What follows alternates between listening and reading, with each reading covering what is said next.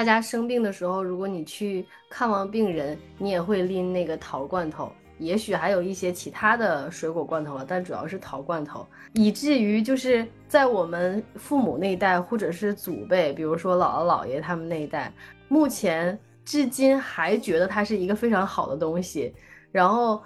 比如说，我姥姥会跟我抱怨说什么啊？我姥我姥爷吃桃罐头不分给他呀？这种搞笑的事情。Hello，大家好，欢迎来到不学无术第二十六期，我是鱼仔。嗯，今天的背景是行程码消失后，疫情进入到了一个新的阶段。嗯，据说本月底呢，全民感染可能会达到一个高峰，所以本期我邀请了几位阳过的朋友来聊聊自愈的过程。然后，而且网上也流传了一种说法，说是南北方的感染后差别比较大。然后还有网友说想去找温和的毒株去阳。所以说啊，今天的嘉宾有两位感染的是北京毒株，然后一位是上海毒株啊。那我们欢迎他们。啊，首先我来介绍一下大家吧。然后昊天开始吧。好，大家好，大家好，我就是传说中的北京毒株啊，不是，我就是传说中的北京毒株感染者，哈，这个阳了一周，已经转阴了。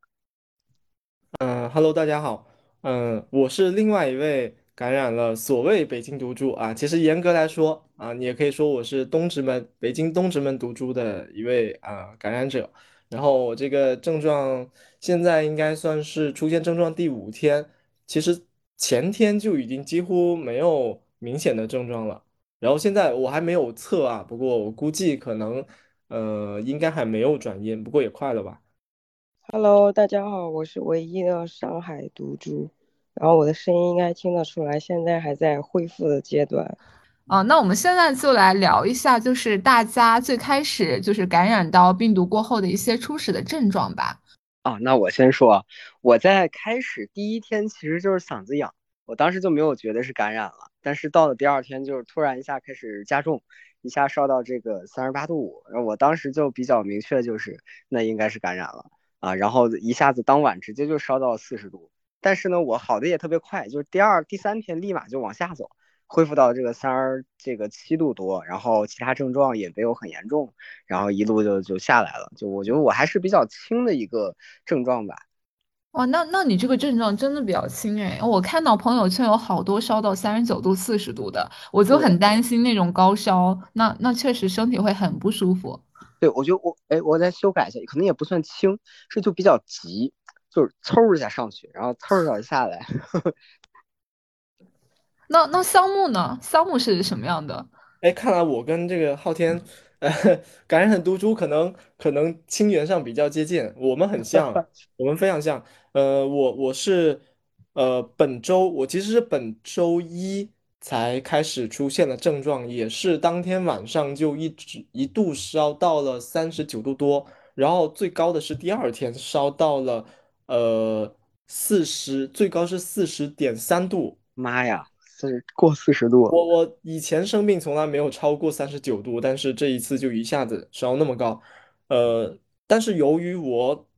老婆比我先感染了两三天，所以她之前面经历的一些病程，呃，我有经历，我有心理准备，所以其实还好，嗯，当时当时烧到四十多度也没有觉得很慌，然后我大概也就呃是。第二、第三天比较严重，第四天就开始咳嗽、流鼻涕了。然后，嗯，这两天就几乎没有明显症状，就是在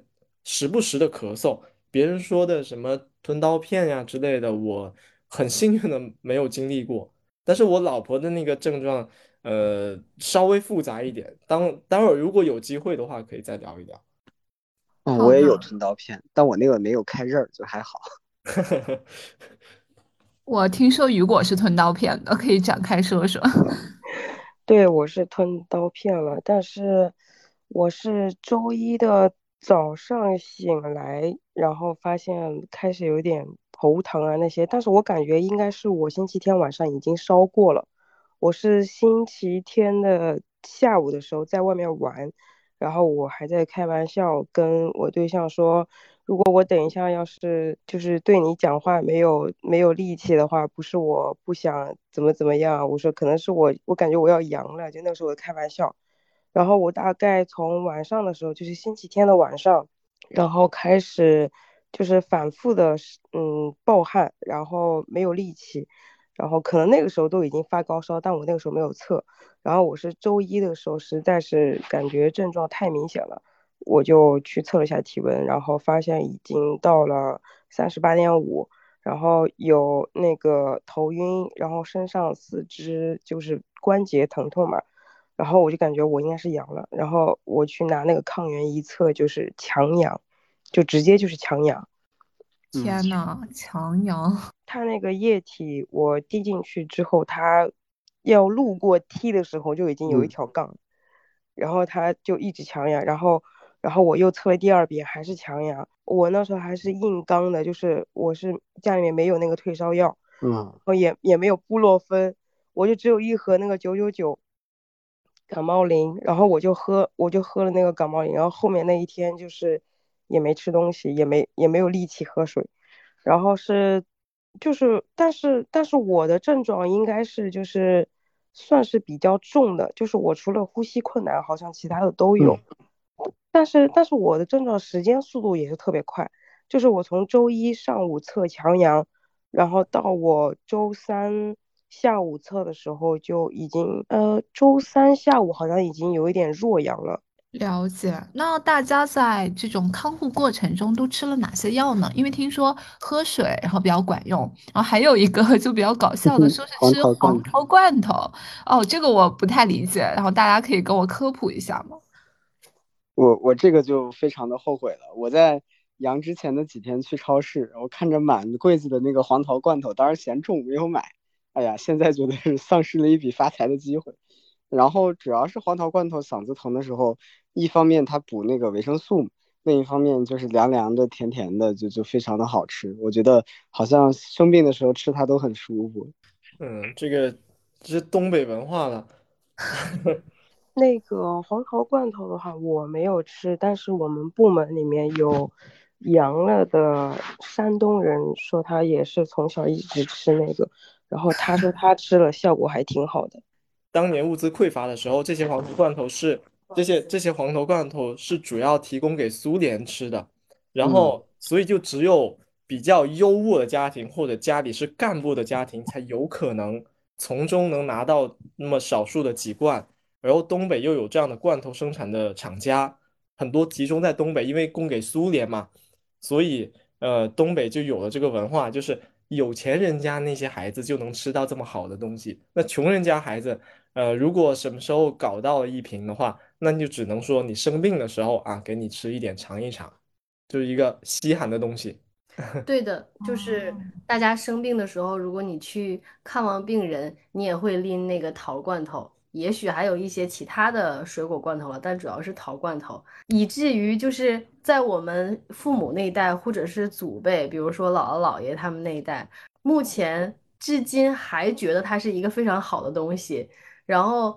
比如说我姥姥会跟我抱怨说什么啊，我老我姥爷吃桃罐头不分给他呀，这种 搞笑的事情。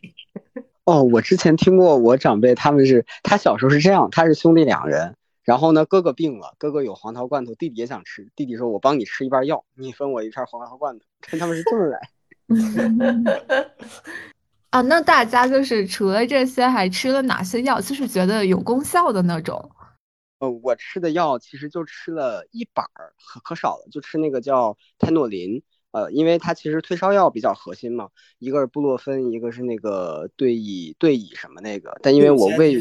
对对对乙酰氨基酚，但因为我有胃病，所以我不太敢吃贝布洛芬。虽然我都有啊，在这里凡尔赛一下。然后我就吃那个泰诺林，其实吃完三粒儿，那个烧就已经压到三十七、三十八左右了。然后又吃了两天，就完全康复。嗯，除了那个药之外，只吃了一个叫复方金银花颗粒，就那个纯粹我觉得就没有什么大的效果，有点像安慰剂，就是喝着跟板蓝根似的。就是我没有吃别的药，我觉得就整体好的还比较快。最核心的就是退烧药，我觉得它是必须的，因为那个一旦烧到四十三十九、四十度，太痛苦了。嗯，退烧药问题其实现在好像有很多科普的文章，然后一些专家视频什么，其实都基本就讲过了。就是嗯，退烧的话，基本就是对乙酰氨基酚和布洛芬。嗯，呃，但是我个人，因为我们家的经验，呃，我可以推荐一下那个宝矿力，因为之前有朋友跟我提到说，哎，喝宝矿力可以去缓解哦，什么，什么问题的时候，我当时没有在意，嗯，直到我老婆在病程的后半期，上吐下泻非常严嗯重，而且我们又买不到任何的药。然后喝水也没办法缓解，而且甚至加重了腹泻的这个问题。当时我实在是没有办法了，然后呃，我就一直在网上刷能不能买到宝矿力，然后后面终于买到了几瓶。在他最严重那天晚上，本来我都要带他去医院了，但是因为太晚，再加上北京沙尘暴那天，嗯，嗯，我就犹豫了。犹豫了，我就想要不就先试试宝矿力。我们之前喝过宝矿力，味道其实不怎么样，我们觉得像洗洁精啊。但是那天晚上，你就他就喝了两瓶，没想到到半夜的时候，症状就缓解了腹泻的这个问题。然后到第二天，我买的药到了之后，他也几乎不用再吃药去缓解他的症状，就没有明显的腹泻了。所以我觉得这个里面提供的矿物质可能确实提供了一些帮助。如果实在买不到腹泻的相关的药品的话，我觉得可以试一试。哦，那个电解质水，对，好的，我收藏了。我感觉大家说的都非常有用，趁着还没有断货。是的，然后但是我觉得我情况比较严重的，应该就是在那个吞刀片的那个时期，我那个时期应该坚，应该有三天到四天左右都是这个状态吧。然后就是就是基本上小红书上面的各种什么盐蒸橙子，然后还有蒸梨，然后就是还有吃什么药喷雾，我基本上都试了个遍。然后我最后最后全部呃试下来只有两个，我觉得是效果最好的。第一个是那个牛黄解毒片，然后第嗯二个是那个蒸，就是把那个梨子放在蒸锅嗯上面给它蒸熟蒸烂，然后直接嗯吃那个梨，就是嗯会会大概缓解刀片痛，也就三十分钟左右吧。然后反正过了以后也还是会依旧的痛。嗯，那面对就是朋友圈大面积的这种两道杠的这种情况啊，然后到自己就轮，终于轮到自己了，心态有什么样的变化呀？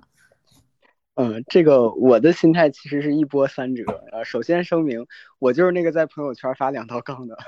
属于第一波。然后我是先是舍友感染，舍友他是最早的，直接就染了，然后很重啊。然后我们在前半段是非常心态正常的，就是大家都觉得迟早嘛，都一个屋子，甚至于会跟他在一个桌吃饭，就是你可以想象吗？就他阳了，然后我们在一块儿吃饭，然后开始时候很轻松，也有药。啊，直到我发现这个十六号好像《阿凡达》要上上映，如果 如果染病看不了电影，那天晚上我开始慌啊，然后第二天立马就加重，就正式阳了啊，阳了之后呢，就开始看他那个病程的阶段，就是我我我感觉心理整体上还是挺好的，因为就觉得自己在闯关一样，就非常的严格的按照那个一步一步一步一步的走啊，然后到后边现在呢，就是已经准备出去玩了，所以我觉得我应该就属于那个。第一波去吓别人的，不是有个段子吗？就是现在北京人均都成了那个查房的医生，是吧？每天 在朋友圈看一遍，阳了吗？阳了吗？发热了吗？有药吗？这个样子。是这样的，而且据说就是会有一个排期表，比如说你这周再不阳的话，你就要错过圣诞节了、跨年啊这种。因为我之前是想周日晚上去看一个演出的嘛，我当时就想着啊，怎么还不阳？再不阳就来不及了。然后现在就一看到大家症状这么重嘛，我就想说，那我还是别去了。过程比较跌宕起伏，我尽可能简短一点讲。嗯，一开始，呃，可能我们家啊，如果我把我老婆的呃加进来的话，我们家可能确实是最早一批阳的。我老婆是上个礼拜五，然后她阳之前的两天，我楼上一个关系比较要好的邻居已经告诉我她阳了。那天正好是呃新十条颁布的当天。然后那天嗯之前如果阳了，还是要被拉走的。所以哦那天就有一个很很有意思的事情，他那个邻居他说他阳了，但是他不知道要不要告诉他的合租室友们，因为他不知道室友们会不会举报他。把他给拉走。可是那天其实新十条已经出现了，呃，所以呃应该不会出现那个问题了。呃，他说他阳了之后，那天我跟我老婆的心态嗯不太一样啊。我当时心态和鱼仔差不多，你是美羊羊，我当时可能是想喜羊羊，我就想当时其实呃舆朋友圈和各种舆论还没有开始讲啊，北京很多羊那个阶段，其实我们已经发现小区已经经常。呃，出现十混一，周围小区也是十混一。当时我们就预想这一波似乎是拦不住了。当时我们就想，哎，要不要把这个邻居拉下来，我们开个趴一起去养？啊，一开始是这样的心态，但是还没有等我们把人请下来呢，然后上周五我老婆就开始出现症状，然后就开始阳了。嗯，当时我觉得，嗯，呃，我心态放得很开，无所谓。呃，我现在还没有阳。然后我可以照顾她，然后等她呃好了之后，然后我潜伏期过了，我再阳，呃，她照顾我啊，好像没有什么问题。嗯，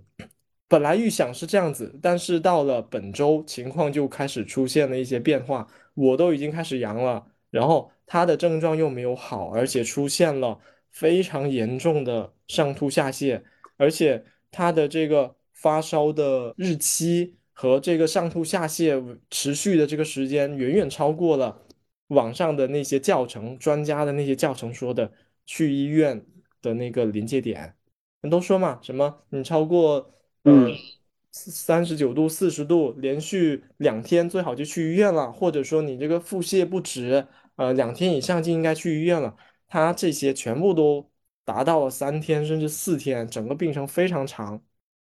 我当时就很慌了，特别是腹泻这个问题，因为如果造成严重脱水的话，这是有生命危险的。可是当时确实北京什么都买不到，而且他的症状最重的时候又都是大半夜。我甚至第一次尝试在网上花了四十块钱。请了一个那种在线问诊的大夫，就是你你交了钱之后，然后就会有大夫接单，然后他就给你打个电话过来，这个电话只能最长打十分钟啊，一秒都不会多，他就会自动给你挂断这个电话。然后嗯，我就跟大夫反映这个问题，然后然后大夫当时还当时问吃什么药啊什么之类的，反正都跟他如实说了。最后面他说你要不吃个什么什么药，你买来吃。我当时跟他说了一句，我说。现在北京什么药都买不到了，然后他就苦笑了一句：“啊，这这个场景当时我们印象深刻。”嗯，然后他给了一个呃很很很有意思的建议，就是让我们去准备一个大桶，然后泡脚，逼一些汗出来之类的。可是当时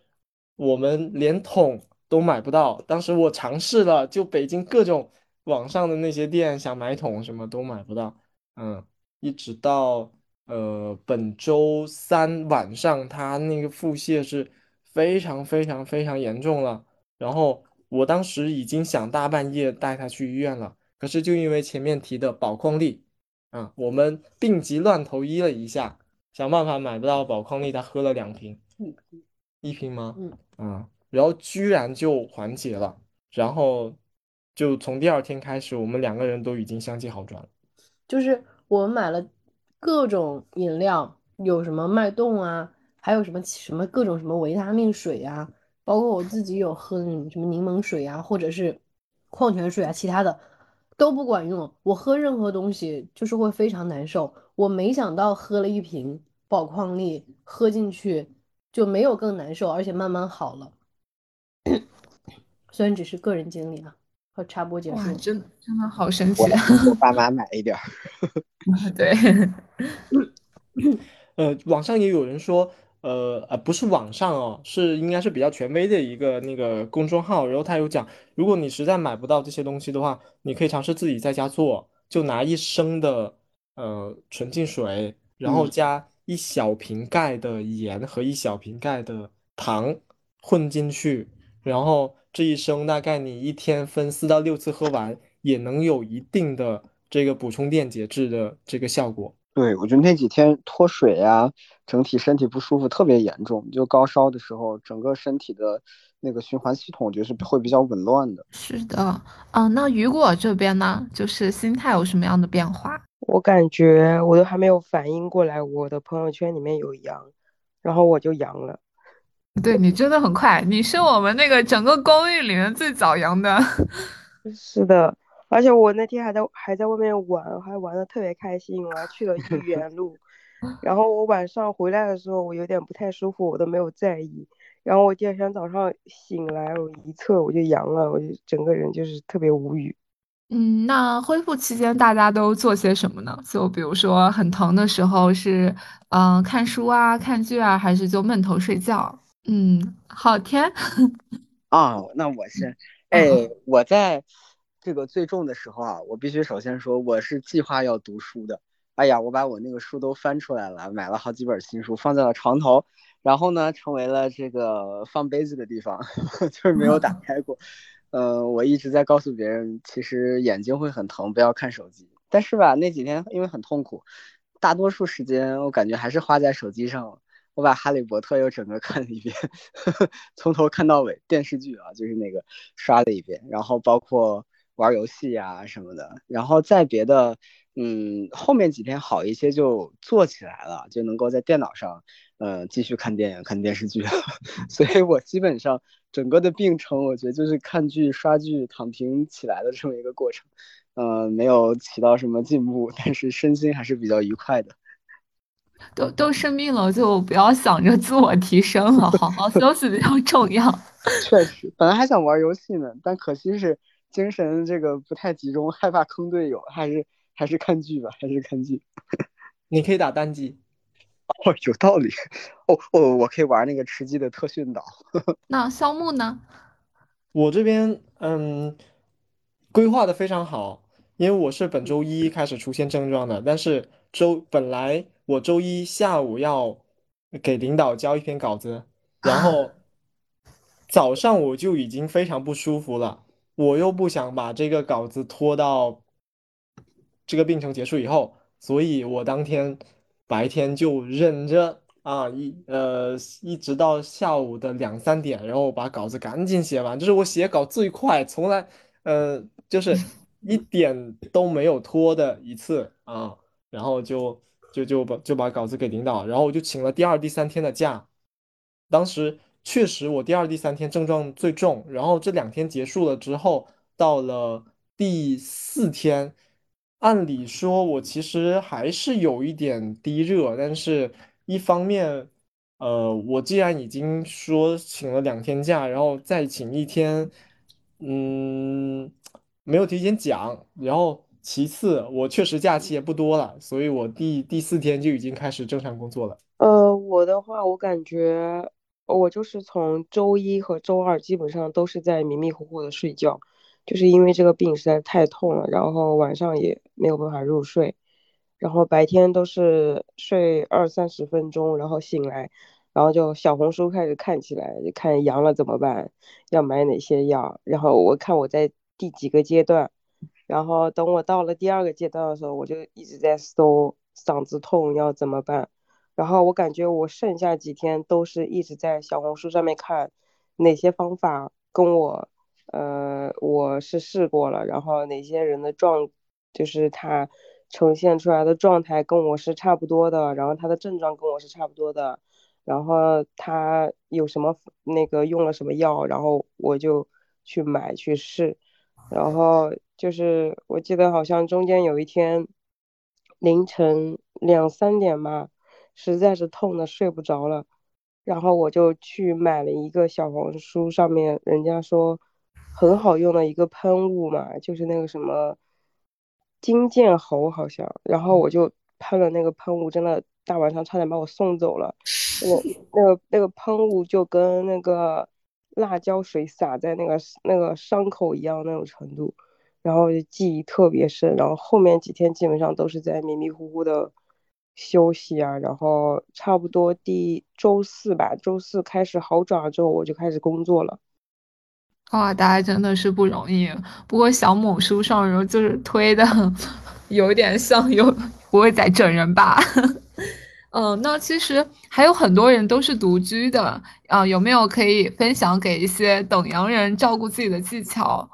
可能会说能够缓解一下大家的疼痛，也给大家做做一下心理的准备。哦，我这边能想到的，首先第一个还是退烧药，就是最关键的一个。我我会感觉其他的很多症状呢，实在不行是可以忍或者缓解，但是一旦烧到这个三十九四十度，实在是太痛苦了啊，这是一个。第二个呢是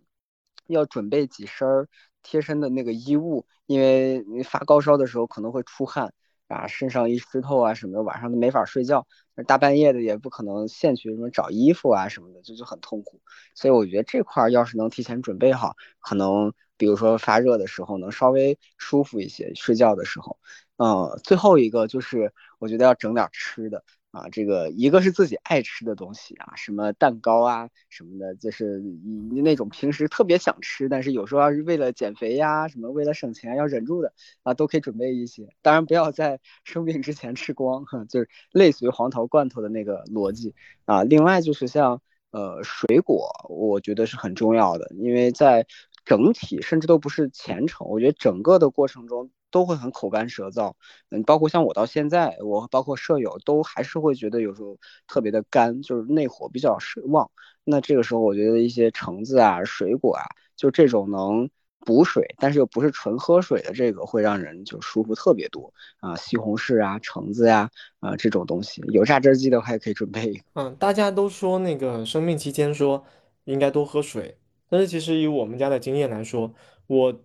我们两个喝水其实。没有算非常多，但是也比平时多了不少。我们到病程的中间，喝水这件事情已经让我非常痛苦了。我跟朋友举了个例子，因为你如果生病了好几天，这几天你喝的水特别多，其实会非常痛苦的。所以大家确实可以适当调剂一下，喝一些有味道的一些呃饮料啊。然后其次，前面我提到的那个宝矿力的问题，我其实呃考虑到。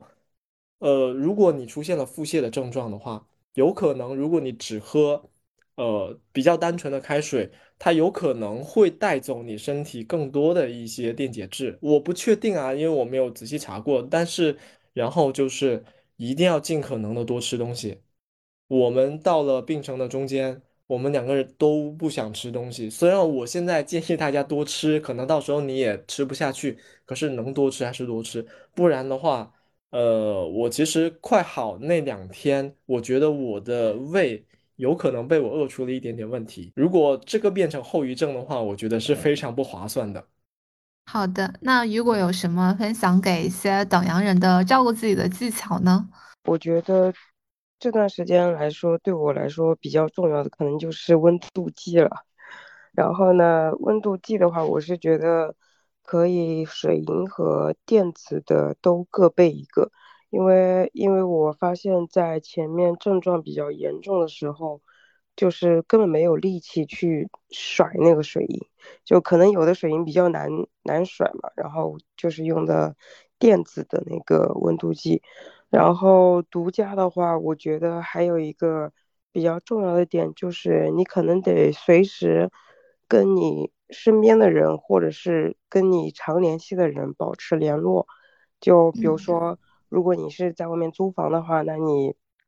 那你身边没有跟你走得特别近的人的话，你可以跟你的室友们保持联络，或者是跟房东。因为我这个房子的话，就是其中有有有一间就是房东自己在住嘛，然后我当时的药还有一些抗原，基本上都是房东第一时间给我的。然后包括一些消毒的一些东西，能够帮你痊愈的，呃，还有就是真的药不能叠加吃，呃，如果选就是最好能够多选一吧，就是当同一个症状的药都可以治疗这个症状的时候，尽量多选一，不要去叠加去吃。很多药物叠在一起吃，其实副作用还蛮大的。